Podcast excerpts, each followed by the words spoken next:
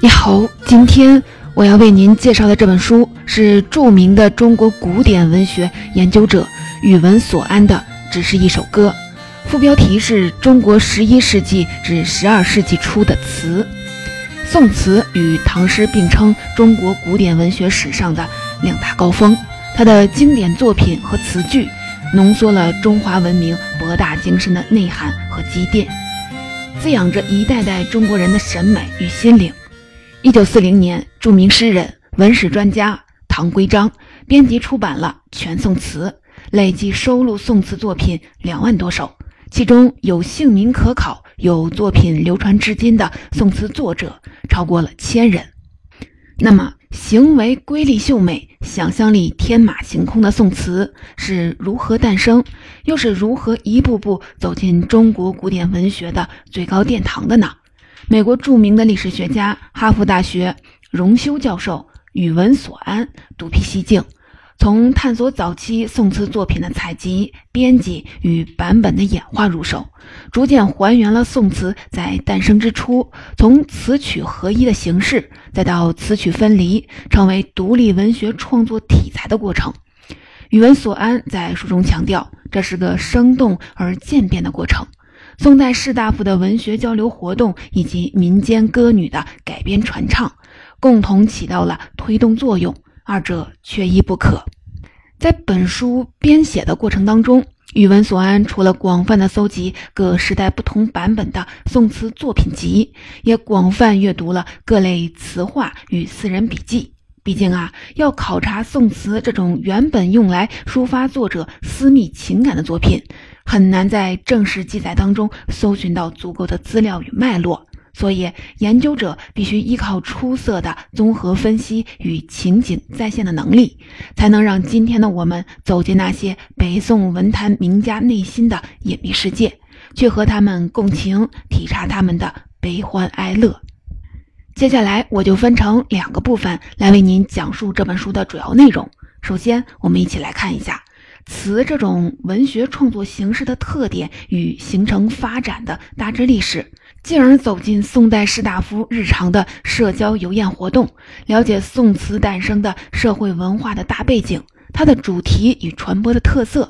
在第二部分当中，我们再来谈谈柳永和苏轼两位早期宋词大家的生平与作品，进而了解宋词在诞生后的变革与成长。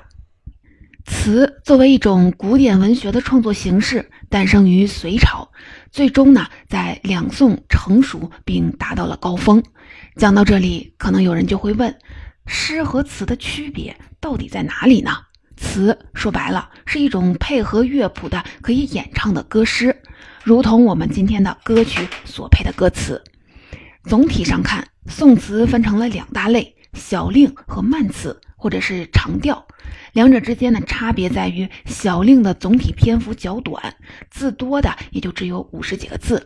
而慢词篇幅最长的能达到两百四十个字。另外啊，小令大多沿用当时人们耳熟能详、已经固定下来的调，也就是语言格式和声调韵律，而长调则包含了许多的创新。作者宇文所安说：“如果放到演唱这个具体的场景中来比较的话，那么小令强调的是歌唱者本身的表演，而更为复杂的长调则强调歌词本身给观众的感受。读过唐诗的人可能都知道。”律诗或者是绝句，他们的格律严谨统一，每句字数固定；而词的格律却不是这样。为了配合乐曲曲调的高低转折，词的格律表现为句子长短间隔。比如说，宋词当中著名的曲牌《江城子》，它的固定的字数是七十个字，分上下两个部分，叫两阙。每阙三十五字，分八句，这八句的字数分别是七三三四五七三三。即使不配乐曲，我们今天念起来也有一种抑扬顿挫、意境生动的感觉。举个例子啊，宋词里最著名的一首《江城子》，就是出自著名的文学家苏轼的手笔。我们来听听他的上阙：老夫聊发少年狂，左牵黄，右擎苍，锦帽貂裘，千骑卷平冈。为报倾城随太守，亲射虎，看孙郎。短短三十五个字，就把苏轼的那种率领亲随、郊野狩猎、前呼后拥、雄健豪迈、自比三国时代英杰孙权的气魄描绘的淋漓尽致。在传统的观念里，作为精英阶层的士大夫写诗，对于他们来说才是正经的文学创作。所谓以诗咏志，就是说写格律诗才是符合士大夫身份的。那么，为什么唐宋之际属于社会精英阶层的文人士大夫逐渐开始写词了呢？作者宇文所安通过研究得出这样一个结论：首先呢，唐宋时期文人士大夫饮宴聚会活动越来越频繁。时间越来越长。按照法国著名的汉学家华雷利的说法，这种文人以酒宴娱乐来进行文学交流的风气，直接来自魏晋时期，在唐宋经济繁荣、社会稳定的背景下进一步的发扬光大，反映了文人士大夫日常生活审美化和文学创作社交化两大趋势。酒宴频率越来越高，时间越来越长。这就需要形式丰富多样的娱乐来助兴。在宋代，酒宴上的主打节目就是歌妓的演唱。由于歌妓会演唱的曲目总是有限的，翻来覆去听那几首口水流行歌实在是没什么意思。于是文人们就想出了一个绝妙的点子，让歌妓尝试把一些文学大家的诗歌配合现成的曲调唱出来。比如唐代诗人王维的那首《宋元二使安西》。词句清新婉转又朗朗上口，情感饱满，就成为当时文人宴会上点歌率比较高的一首。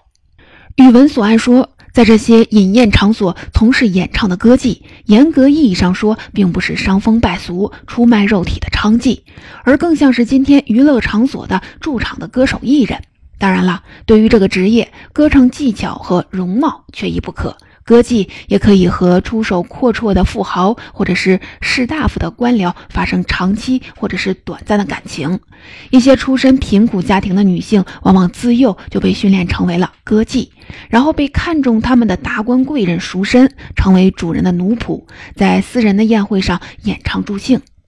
不过啊，唱着唱着，问题就来了。很多格律严整的诗歌唱起来和配乐的节拍韵律不是很搭配，于是，一些文人，甚至可能还包括了有点文化修养的歌妓，就开始对这些诗歌名篇进行大胆的改编，保证宴席上的观众既能辨认出歌词的原版出处，又让歌词完美的贴合曲调，增强音乐审美上的享受。比如王维诗歌当中的后两句。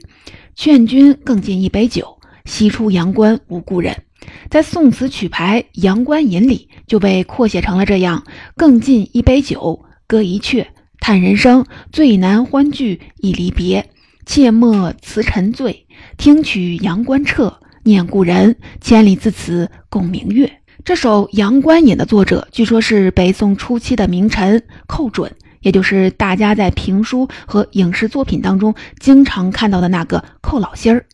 宇文所安说，通过分析《阳关吟》，他推测宋代文人士大夫在宋代的初期就开始模仿歌妓，按照民间音乐的固定曲调和节拍来进行这种新形式的文学创作。不仅如此，宋词的新不仅在于题材和创作方法，更在于它流传和扩散的方式。打一个比方，随着宋词的诞生，宴会上歌妓和文人士大夫的关系，有点像现在一些知名歌手和方文山这样的著名词作者之间的关系。这是一种互相合作引流的共生关系，听起来甚至有点像今天网络歌曲的传播。作者就举例说，比如说有几位著名的文学家举办了一次饮宴，每一位都当场即兴创作了自己的词作品，交给现场的歌妓演唱。随后呢，这些作品当中比较优秀的就被歌妓记下来，在风月场所当中流传，然后被欣赏的文人集结成册。在这个过程当中，一些词的具体的语句被传唱者修改，一些出类拔萃但作者没什么名气的作品，则被编辑者归到了一些文坛大家的名下，比如说刘永、欧阳修或者是张先。同时呢，许多宋词名作当中的段落，由于秀美隽永。又通俗易懂，于是迅速的破圈，成为普通老百姓传唱称颂的金句。比如说，苏轼在徐州做地方官的时候，写过了一首《咏玉乐》，里面有一句“明月如霜，好风如水，就被打更的巡夜更夫偷偷记下来，进而传遍了徐州城，男女老幼都把它挂在了嘴边上。随着词被越来越多的士大夫结集成册，开始刊印流传，宋代文人们逐渐就开始关注词本身的语言之美，而原本的配乐因为无法在纸面上直观的重现，所以就变得不太重要了。于是宋词就逐渐的脱离了娱乐场所的演唱这个原始的应用场景，开始变成一种文人士大夫的文字艺术。然而啊，曾经在很长的一段时间内，宋词在文学作品当中的地位并不高。在宋代文人的笔记中，在谈到了某位著名的词人文学家时，评论往往带着一种惋惜的口气。某某是位造诣很高的诗人，但他自己或者是读者却只看重他写的词，实在是太可惜了。这是为什么呢？首先呢，宋词创作和唱咏的场合往往是士大夫官僚私下里的饮宴聚会，这些聚会往往被安排在勾栏瓦寺这样的风月场所，用词更是大胆混杂了典雅的文言和市井的俗语。另外啊，许多宋词的主题是作者细微的个人情感。以及倾慕的女性，在很多正统的儒家士大夫看来，宋词的这两个特点就决定了他难登大雅之堂。这种倾向在儒家理学兴盛的南宋尤其明显。在朱熹这样的道学家看来，不要说是宋词了，任何文学创作都会妨碍儒家士大夫进行内省，提高自己的道德修养。不仅如此，作者喻文所案说，在宋词的世界里，文学家们往往更关心的是失落的爱情。每一刻的悲欢，一杯酒，一盏茶，那些宏大严肃的东西，比如说国家、功名，甚至家庭，都消失了。词句当中只剩下纤细的个人体验和情感。用作者的话说，词体现了宋代文人一种精神上的逃避主义。你看啊，这个东西不够正能量，肯定啊也就上不了台面。为什么会出现这样的情况呢？刚才说过，宋代儒学兴盛，士大夫官僚都极为的强调道德操守，但这种风气的副作用就是把一切的问题和分歧都上升到了道德层面，非常容易引发官僚队伍的分裂与对立，而且会出现一种极端的局面，双方都认为君子小人势不两立，所以绝无妥协的可能。更糟糕的是，双方都感觉用尽一切的手段来打击所谓的小人是很正常的事情，所以原本相对清明平和的北宋士大夫政治，在宋代中期之后，由于一系列的军事外交上的挫折而矛盾激化，出现了非常残酷的一面。在这种严酷的道德管制和激烈的政治斗争同时出现的情况下。文人士大夫的意识中，往往出现了一种倾向：逃避残酷的现实，力图通过文学和社交饮宴，给自己构建一片属于自己的自由精神田地。比如说，在一零二八年，著名的词作家晏殊因政治斗争被贬官到了地方。有一次，他设宴招待了一位回京路过自己辖区的同僚，在酒席上，晏殊有感而发，写了一首《浣溪沙》。让助兴的歌女演唱，其中有两句：“只有醉吟宽别恨，不须朝暮促归程。”宇文所安说，这两句非常传神的写出了宋代士大夫官僚的心声。在尽忠职守、勤于政事的同时，生活还可以有其他的选择，包括一种放达自由、纵情于诗歌的快乐。在刚刚结束的上一部分，我们为大家讲述了宋词的起源、发展与特点。如何从文人士大夫酒宴社交时的消遣，变成了一种别具一格的文学创作形式？接下来，我们再顺着作者宇文所安的叙述，来了解一下几位宋代著名的词作家的生平与创作，对宋词有个更加深入而具体的了解。首先出场的是柳永。宇文所安说，这位活跃在十一世纪上半叶的词作家是个非常神秘的人物。一方面，他那些咏叹爱情和文人风流韵事的词作在文学史上闪闪发光。关于他个人的传闻轶事也是车载斗量。但是啊，在正史当中，我们却很难找到关于刘永的事迹记载。他生平当中唯一可靠的时间节点是一零三四年，当时大约五十岁的刘永终于考中了进士，有了功名。刘永在民间叙事和文学史上的形象是流连于风月场所的多情浪子。这个人设强到什么地步呢？作者说，甚至宋代有许多描写风月场所的情感，由无名作者创作的词，最后啊都被说成是刘永的作品，假托到他的名下。在关于刘永的各种传闻掌故里，最著名的大约就是奉旨填词了。据说，二十五岁的刘永已经是海内知名的才子，第一次参加进士考试，结果居然落地了。自觉怀才不遇的他，赌气写了一首《贺冲天》，其中一句就是大家熟悉的“人把浮名换了浅斟低唱”。结果啊，这首词被刚登基不久的宋仁宗看到了，仁宗正打算励精图治。延揽天下人才，看到这种论调，当然是气不打一处来。于是下了批示：刘永既然看不上科举功名，那就让他得偿所愿，专心在风月场所填词吧。于是刘永索性的彻底放浪形骸，夜夜笙歌，自称奉旨填词柳三变。作者宇文所安说，刘永长期混迹于汴梁的风月场所，所以对其中男女之间的情感纠葛和游戏了如指掌。会毫不犹豫地为博取女性的欢心而创作，他的作品往往囊括了风月场景下才子佳人故事的一切幻想与要素。比如说，他写过一首《长寿月》，后来成为宋代风月场所中流行的热门曲。最后几句是：“对天言咫尺，定然盔甲登高地。待嫩时，等住回来贺喜。好生地，胜于我儿立誓。”翻译成白话就是：有一位在风月场所遇到了佳人，对其一见倾心的年轻世子，他出于爱情，发出了豪言壮志，未来一定会科举高中，得到官职，届时就回来替心上人赎身，风风光光的娶她为妻。当然了，刘永的作品之所以经典，是因为传统文学创作里女性很难独立自主地表达自己的情感和选择，而刘永突破了这一点。他有一首著名的词《锦堂春》，开头几句就是“坠寄庸书，愁娥懒画，心绪事是阑珊”。你看啊，寥寥几笔之间，刘永就将自己带入女性自身的视角，把一位女子因情郎远离导致灰心慵懒、疏于修饰打扮的状态描绘的活灵活现。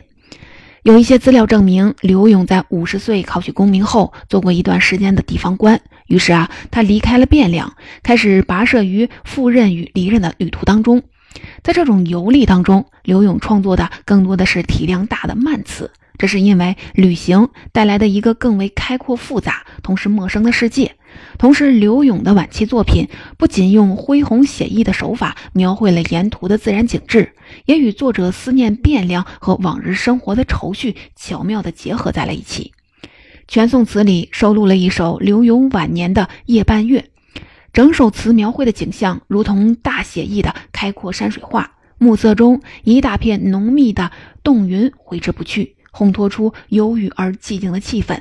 在江流中，一叶小舟顺流而下，渐渐地驶入了有人烟存在的码头。夜空中，酒铺的酒旗飘荡，村民和旅人在走动。美丽而质朴的江南浣纱女子，因为羞涩，微笑着躲避远方的来客。作为知名的词人，刘永在自己的文学生涯的晚期完成了自己的蜕变。他已经不仅仅是一位曾经在汴梁风月场所填词的浪子，而是成为慢词这种全新题材的创作的先行者。宇文所安在书里说，从苏轼到整个十一世纪中期崭露头角的宋代的精英词人，或多或少都继承了刘永开辟的传统，书写着属于他们自己的浪子之歌，或者是旅行之歌。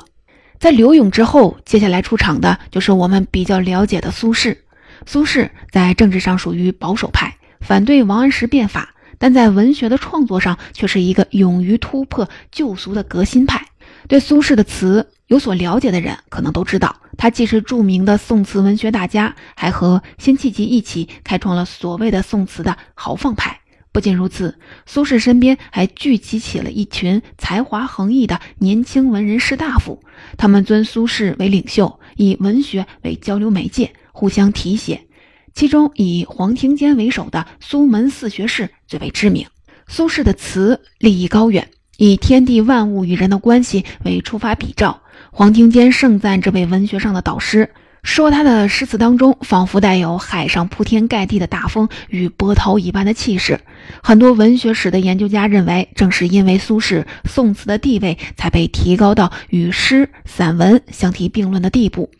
在苏轼的诸多的名作当中，我们可能最容易想到的就是《念奴娇·赤壁怀古》：“大江东去，浪淘尽，千古风流人物。故垒西边人道是，三国周郎赤壁。”根据作者宇文所安的考据，他的灵感来源于刘永创作的一篇同主题作品《双生子》。虽然刘永的作品里也有“想当年空运筹决战，屠王取霸无休”这样精彩的句子，但刘永在驾驭这类主题时，胸怀和格局不足，使得后人一提到赤壁时，始终第一想到的是苏轼的这首《念奴娇》。这首词是苏轼政坛失意，被贬官到黄州，也就是今天的湖北黄冈时所写。当时的苏轼甚至被剥夺了俸禄，被迫务农以维持生计。然而，今天的我们从这首词当中丝毫看不到消极失望或者是惆怅的情绪。苏轼被贬官的导火线是一起政治上的迫害案，叫做乌台诗案。我们在之前解读历史学家刘子健《宋代中国的改革》时介绍过。北宋元丰二年，也就是一零七九年，属于王安石改革派的官僚李定等人，借口苏轼在湖州当地方官的时候写的诗文当中有诽谤神宗皇帝、讥讽新政的内容，把他逮捕，下了御史台所属的监狱。这些所谓的大逆不道的内容的诗歌作品，就包括了一首《寄长山回小烈》。这首诗和我们在开头提到的那首《江城子》主题和内容都差不多，都描写的是苏轼在密州当地方官时郊野狩猎的豪情。不过啊，这首诗的最后两句是“盛名若用西凉薄，白羽犹能小以灰”，翻译成白话的意思就是，苏轼自比钱粮名将谢艾。或者其他历史上知兵善战的文臣，认为自己如果被皇帝所重用，就能替北宋镇守好边疆，威慑与北宋接壤的西夏。当然了，这种情绪被苏轼的政敌抓到了手里，就变成讽刺神宗皇帝知人不明，在对外军事政策上过分的软弱的铁证。作者宇文所安说，自从苏轼遭遇了乌台诗案冤案，被贬官黄州之后，在他的文学创作当中，诗的数量明显变少了。而词的产量却在增加，这也从侧面证明，宋词正因为被看作文人官僚抒发个人情绪的出口，因而啊比较安全，不会招来太多的非议。此后，苏轼逐渐的放弃了早年间那些壮志豪情，而开始表达出一种略带伤感的闲散与放大。